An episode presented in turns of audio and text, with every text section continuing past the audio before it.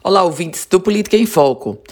Mais um avanço no processo de retomada das atividades econômicas, das atividades de lazer e religiosas.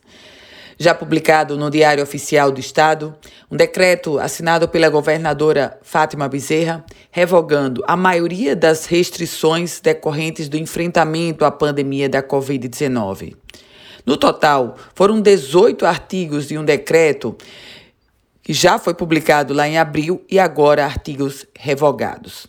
O governo justifica a retomada das atividades adotando por base a taxa de transmissibilidade no Rio Grande do Norte, que está abaixo de 1, e a taxa de ocupação dos leitos de UTI, que também se coloca abaixo dos 50%.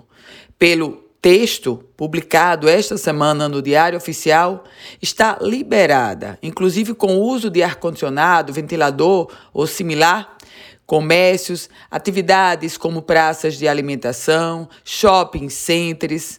Além disso, o governo também revogou trechos do decreto que proibia ou restringia o funcionamento de boates, casas de eventos e de recepções, salões de festa e o Executivo Estadual Potiguar suspendeu ainda restrições de funcionamento de cultos, missas, espaços religiosos, lojas maçônicas.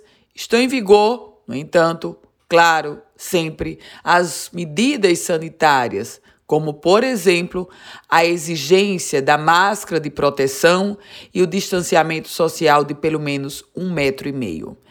Todo o decreto da governadora Fátima Bezerra, suspendendo as restrições, traz um alerta.